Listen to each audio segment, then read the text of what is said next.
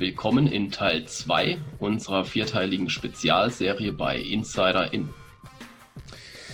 Genau, Dennis, denn heute geben wir euch einen sehr kompakten, aber auch exklusiven Einblick in sehr verschiedene Themen. Genau, denn wir sprechen heute über das Thema Edelmetalle als Geldanlage.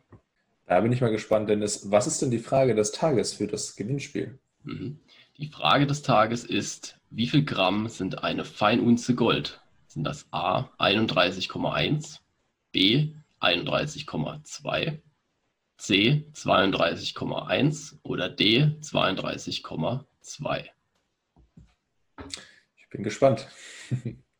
sind sehr, sehr, sehr nah beieinander.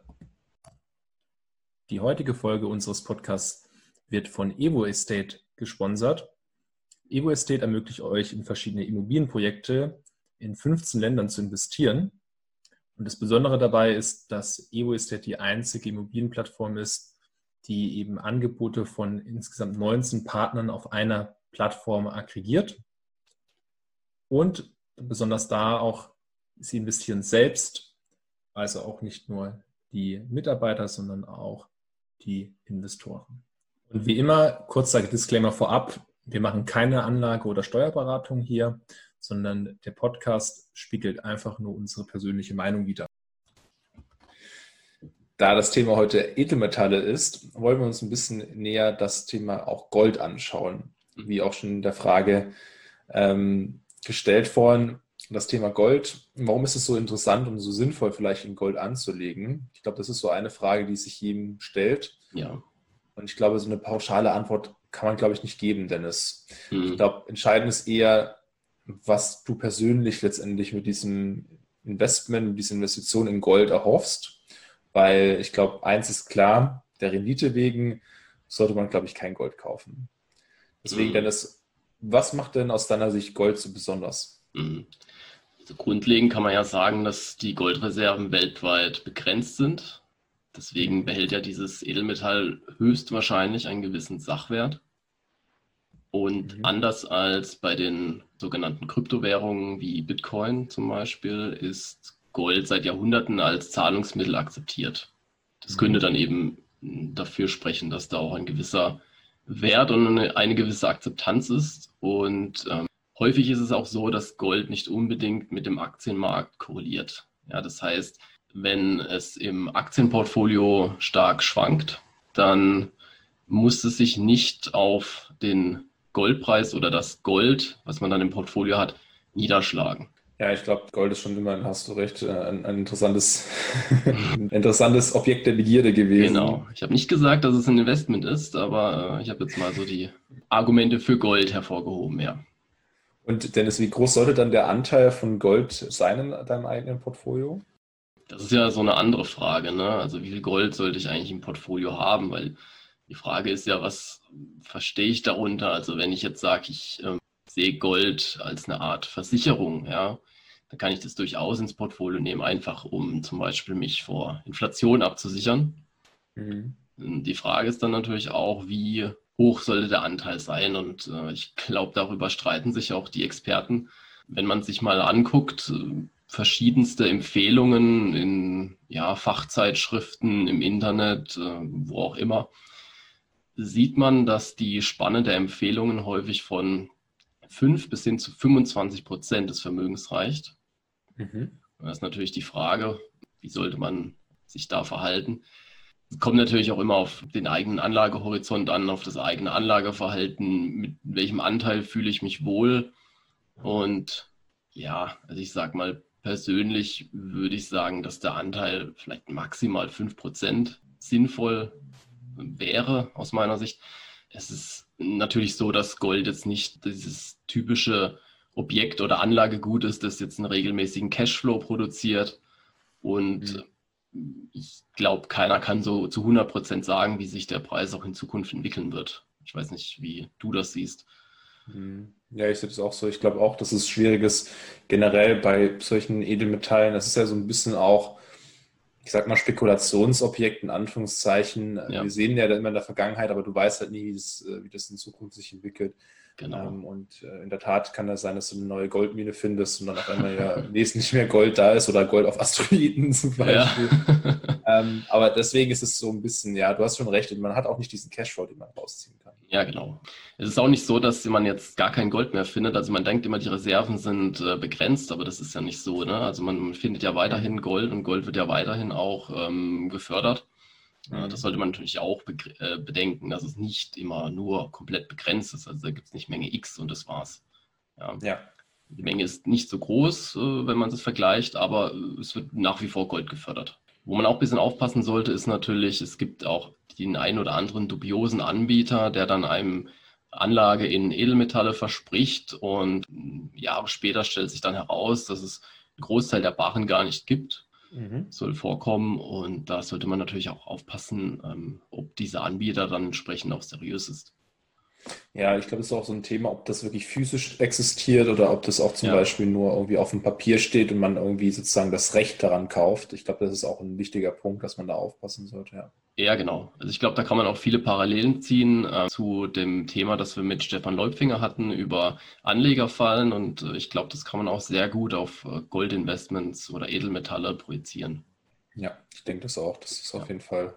Würdest du auch sagen, äh, Gold alleine ist das, das dieses große Edelmetall oder denkst du, da gibt es noch andere? Ich persönlich würde sagen, auf keinen Fall. Also ich finde es besser zu sagen, man nimmt auch mehrere Edelmetalle auf. Also das mhm. kann auch Silber sein. Es können aber auch andere Metalle sein, also sagen wir mal Industriemetalle ähm, wie Palladium oder Platin, die ja auch in den letzten Jahren stark im Trend waren, ähm, mhm. ob als Schmuck oder eben als Investment. Und da würde ich auch sagen, dass ähm, eine gesunde Diversifikation durchaus sinnvoll ist. Ja, also dass ich da auch auf mehrere Edelmetalle baue, wenn ich denn da rein investieren möchte. Mhm. Ja, ist so ein bisschen auch die Frage, ob man eben Rohstoffe auch generell so ein bisschen sich ins Portfolio mit reinlegen möchte. Genau. Mhm. Ja. Vielleicht zu den Edelmetallen, Dennis. Ähm, du hast ja schon gesagt, Gold so ein bisschen auch als, als Ausgleich für die Schwankungen im Portfolio. Mhm. Siehst du, was siehst du generell so für Vorteile von Edelmetallen? Genau, ich hatte ja erwähnt, dass es wohl relativ wenig Korrelation gibt mit Aktien. Mhm. Ja, das kann ein Vorteil sein, ähm, wenn es zum Beispiel zum Crash kommt es gibt aber auch Ausnahmen. Also wir haben gesehen, zum Beispiel im März 2020, als dieser Corona-Crash kam, mhm. da ist auch Gold gefallen. Also da ist so ziemlich alles gefallen, weil einfach eine Panik geherrscht hat und man einfach versucht hat, alles Mögliche wieder zu Geld zu machen. Und da ist dann erstaunlicherweise auch eben Gold oder andere Edelmetalle ja sehr mhm. tief in den Keller gerutscht. Im Nachgang hat sich natürlich Gold sehr stark erholt und sogar dann einen Rekordhoch erreicht. Ja. Mhm. Genau. Also kurzfristig war es eine Ausnahme, langfristig war es doch tatsächlich so, dass sich dann Gold auch sehr gut entsprechend entwickelt hat. Mhm. Ähm, ebenso gibt es auch nicht immer Korrelation untereinander. Also um mhm. mal auf die Edelmetalle zu schauen, also der Goldpreis korreliert nicht unbedingt zum Silberpreis. Ja, es gibt ab und zu mal Parallelen, aber das ist nicht immer so. Also man sieht zum Beispiel in den letzten Jahren, dass sich Gold deutlich stärker entwickelt hat, prozentual als Silber. Ja, was natürlich dann eventuell auch mal für Chancen bei Silber spricht. Ja, definitiv. Mhm. Ein weiterer Vorteil ist, dass Gold eben steuerfrei sein kann.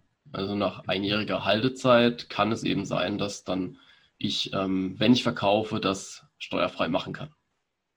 Ja. Dann lass uns mal überlegen, wenn wir sagen, hey, ich will jetzt äh, Gold haben, wie würdest du oder was gibt es für Möglichkeiten, eben Gold zu erwerben, in welcher Form und auch ein bisschen so auf den Punkt Sachen kosten etc. Mhm. Ja, also der klassische Weg ist natürlich äh, physisches Gold. Also ich kaufe einfach Goldbarren, Goldmünzen. Ähm, da gibt es auch verschiedene Anbieter, da gibt es äh, verschiedene Möglichkeiten, eben diese, dieses Gold zu kaufen. Ich kann natürlich auch vereinfacht zum Juwelier gehen, wobei ich natürlich da auch äh, nicht nur reines Gold kaufe, sondern natürlich auch den Schmuck drumherum und die Arbeit drumherum. Das sollte ja. natürlich auch klar sein. Aber ich kann auch äh, ganz normale Barren kaufen. Die kann ich auch bei der äh, lokalen Bank kaufen. Das geht auch. Mhm. Genau. Was ich hier natürlich beachten sollte, ist, dass ich ähm, natürlich immer einen höheren Ankaufspreis habe als Verkauf. Ja, das heißt, wenn ich jetzt direkt einen Goldpreis ein Goldstück kaufe, dann ist dieser natürlich etwas teurer im Vergleich zu, wenn ich ihn direkt wieder verkaufen würde. Ja. Also mit dieser Spanne verdienen natürlich die, die Anbieter auch etwas Geld. Ähm, das macht ja keiner umsonst. Und ja. das sollte mir dann eben klar sein, dass es da auch einen gewissen Spread gibt, eine Handelsspanne. Ja, so ähnlich wie bei Aktien zum Beispiel. genau, richtig. Genau. Ansonsten gibt es noch die Möglichkeit, sogenannte ETCs oder ETCs zu kaufen. Das kann man am besten beschreiben mit einer Art, sagen wir mal, Gold-ETF, um Gold als Beispiel zu nehmen. Also ich habe sozusagen einen Korb von mehreren Edelmetallen, wo ich, äh, ja, wo hinter diesem Wertpapier stehen. Also es handelt sich ja letzten Endes um ein Wertpapier, ein Derivat. Und ich habe sozusagen das Recht auf eine physische Auslieferung von einem Rohstoff. Das kann dann Gold sein, das kann Silber sein, das kann Palladium sein, Platin. Und diese Wertpapiere kann ich eben dann auch über die Börse kaufen.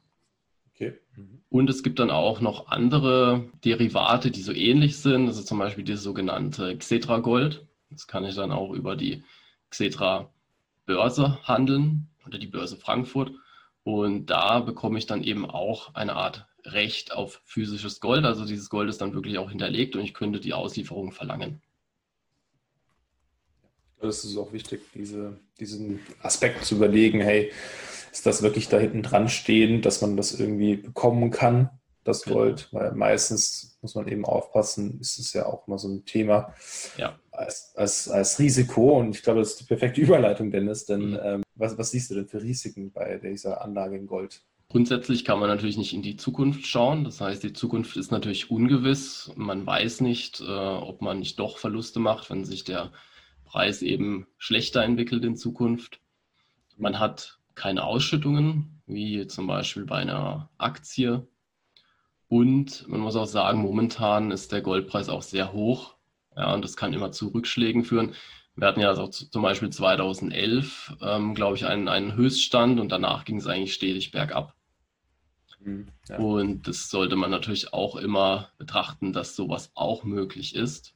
Und was zum Beispiel bei einem ETC, einem Goldderivat zum Beispiel passieren kann, ist, dass es da einen Zwangsverkauf gibt. Weil wenn zum Beispiel der Emittent einfach ähm, das Papier liquidiert, dann wirst du einfach dein Geld erhalten und äh, bist nicht mehr sozusagen in diesen ETC investiert. Also das, da kann ich aus eigener Erfahrung berichten, das passiert durchaus mal. Also ich hatte da auch mal einen, einen Gold-ETC und dann ist der Anbieter auch hingegangen und hat gesagt, so, und jetzt wird das ganze Zeug liquidiert, machen wir nicht mehr.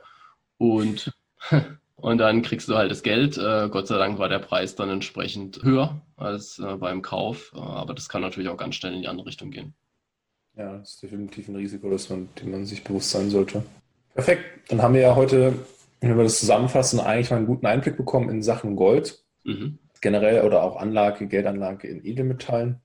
Ich glaube, das unterschätzen sehr, viel, äh, sehr viele. Also man hat es eigentlich nicht auch wirklich auf dem Schirm. Wahrscheinlich auch einfach bedingt dadurch, dass es vielleicht auch nicht für jeden Sinn macht, beziehungsweise man sich das gut überlegen sollte, wann man wie Gold in sein Portfolio mit einstreuen kann und sollte. Ja. Aber ich glaube, es war eine, ein ziemlich guten Einblick, einfach mal das auch ein bisschen drüber zu reden, auch zu mhm. verstehen, was es da für Möglichkeiten gibt. Genau, so sieht es aus. Ja, dann würde ich sagen, auch im nächsten Teil wird es wieder spannend. Da haben wir auch uns was sehr Interessantes überlegt. Mehr wird erstmal nicht verraten. Denn dann würde ich sagen, bleibt dabei und bis zur nächsten Folge, wenn es wieder heißt, mittendrin. Mit Insider in.